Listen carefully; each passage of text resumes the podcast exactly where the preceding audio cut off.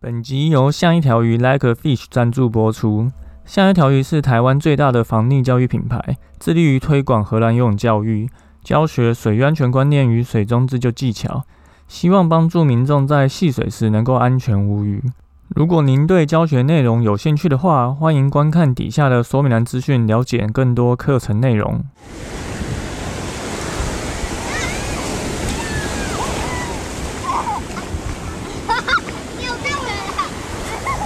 现在时间下午五点钟，海水浴场关闭，请尽速从水里上来，谢谢。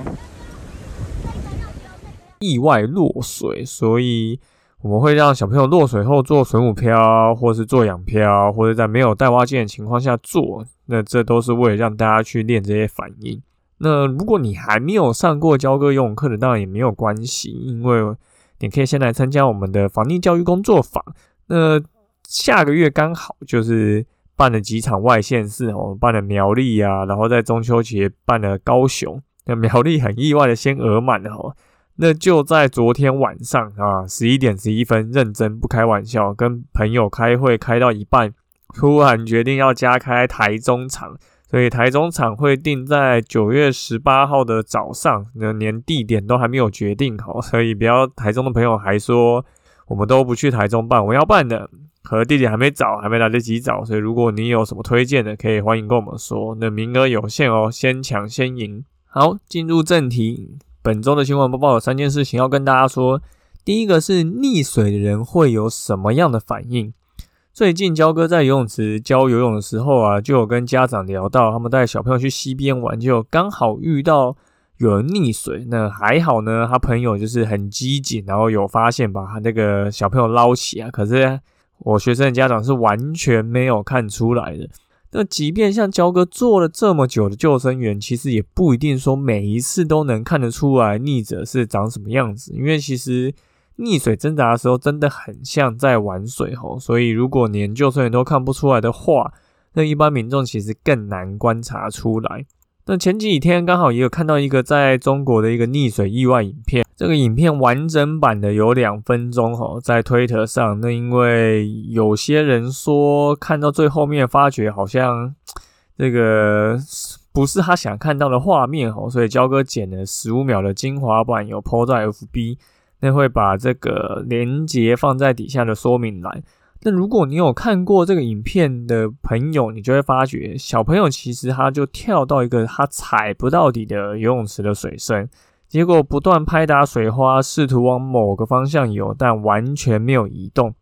即便后来有其他小朋友要从那边下水，或是有大人经过，其实都没有发觉他已经沉在水底了哈。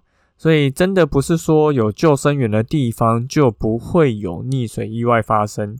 任何地方都有可能有风险哦，只能说游泳池发生意外的几率真的是低很多。所以呢，如果你想要学会如何观察溺者，然后遇到该怎么自救，或者是你在岸上要怎么救援，那焦哥都写在焦哥出的这本新书《跟着救生员学水中自救》，或是你来参加我们的防溺教育工作坊，其实也能够学到很多东西。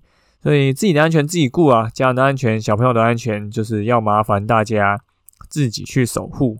好，再来第二则是一个新闻，在南投水里发生的一个溺水案。那一个男生为了救他的友人，结果反而沉到水里面溺毙了。哈，这个是发生在南投，一个男生要去救他的女友跟十一岁的小孩。那他们把这个小朋友救上来，那女朋友也救上来，可是因为新闻说水势湍急啊，所以这个张姓男子无法自行上岸。结果后来警消找到这个落水的张姓男子，可是送医却已经就是没有生命迹象。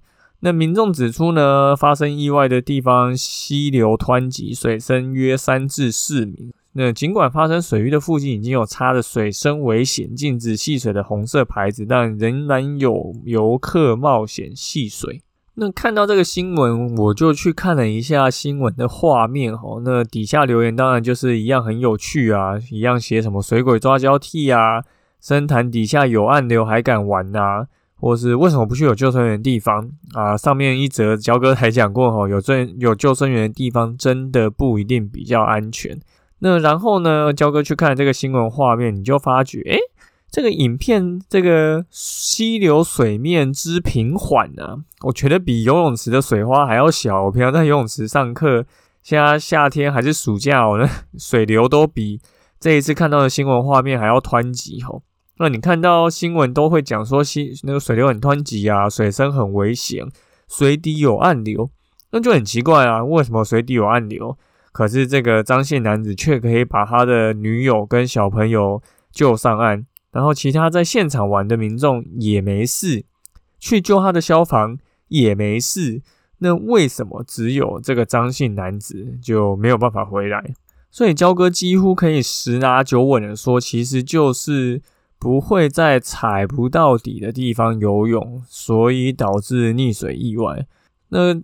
这个下水救人导致救者没有上来的意外，上个月其实也有发生哦，发生在花莲，就是焦哥到现在都还记得，在那个沙卡当北溪，也是一个爸爸救两个小孩，结果两个小孩上岸了，但爸爸没有回来。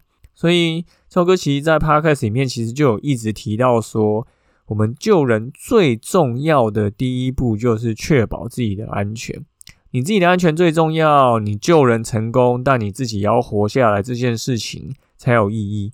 所以，如果今天这个张姓男子还有带着救生衣、救生圈，甚至是游泳圈都好，他带了一个任何一个浮具有下水去救援的话，我相信他今天是不会沉到池底的。那他都没有带东西下去，他就想要靠他一己之力把人推上岸，那当然还是有可能。但如果你不是有受过专业训练的救生员的话，焦哥是完全不推荐你下水救援，何况还是在没有带浮具的情况下。焦哥自己救人的次数已经数不出来了吼，我几乎不是几乎，我从来没有不带浮具下水救人。一来是因为我手边通常都一定会有浮具，二来是不带浮具下水救人的风险真的太高了。你怎么知道这个逆者不会就是一把抓住你，把你往下压？那真的是一件很可怕的事情。所以焦哥自己平常就有在推广说，你可以带防水袋，你不管去西边、海边，把防水袋卷起来，其实就可以做成一个紧急用的浮具。这个情况下，直接扔给逆者，就可以让他抓住，或是你自己抱着这个防水袋下去，其实都会比你徒手下去还要更安全。所以安全还是非常重要的，请自己先顾好自己的安全，再来考虑能不能救人这件事情。好，最后是要来跟大家讲说什么叫做风浪期哈。我不知道大家去海水浴场戏水的时候会不会看到，其实海边如果你是有救生员有在管理的地方，通常会插着一些旗子。有时候你是看到一面红色的旗子，有时候你是会看到红黄的旗子。那其实这个旗子是。有其意义的红色旗子其实就很明显，就是一个禁止下水的意思。那这个旗子基本上就叫做风浪旗，所以你会看到它会挂到海边。那像如果你去海水浴场，海水浴场又有开放的时候，这时候旗子就不会是红色，而是一个红黄色，那就是一个长方形的旗子，然后切一个对角，斜对角，然后一边红一边黄。那这个红黄旗的意思就代表有救生员在这个现场做救生，所以可以说是相对比较安全一点。所以如果下次大家还有去海边玩的话，可以看一下这个风浪旗到底长什么样子，你就会看到它高挂在可能是救生台旁边啊，又或者是可能挂在某个位置，大家可以再去看一下。好。那本周的新闻报报就到这边，主要也是三件事情跟大家说。第一个就是溺水的人会有什么反应，其实跟你想象的完全不一样。那个焦哥这边刚好有看到一个意外的影片，啊，是在游泳池发生。如果你有兴趣的话，可以去底下的说明栏看。那它会有不同的长度，也有完整版的。那完整版的请自行斟酌要不要看哦。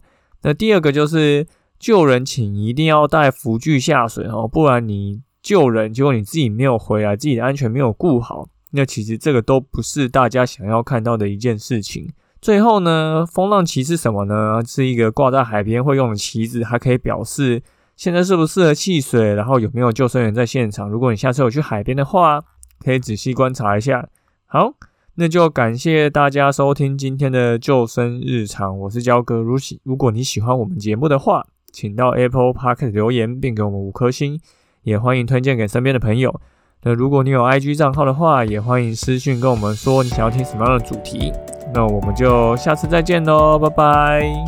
然后不然你救人，结果你自己没有回来，自己的安全没有顾好，那其实这个都不是大家想要看到的一件事情。最后呢，风浪旗是什么呢？是一个挂在海边会用的旗子，还可以表示现在适不适合汽水，然后有没有救生员在现场。如果你下次有去海边的话，可以仔细观察一下。好，那就感谢大家收听今天的救生日常，我是焦哥。如如果你喜欢我们节目的话，请到 Apple Park 留言并给我们五颗星，也欢迎推荐给身边的朋友。那如果你有 IG 账号的话，也欢迎私讯跟我们说你想要听什么样的主题。那我们就下次再见喽，拜拜。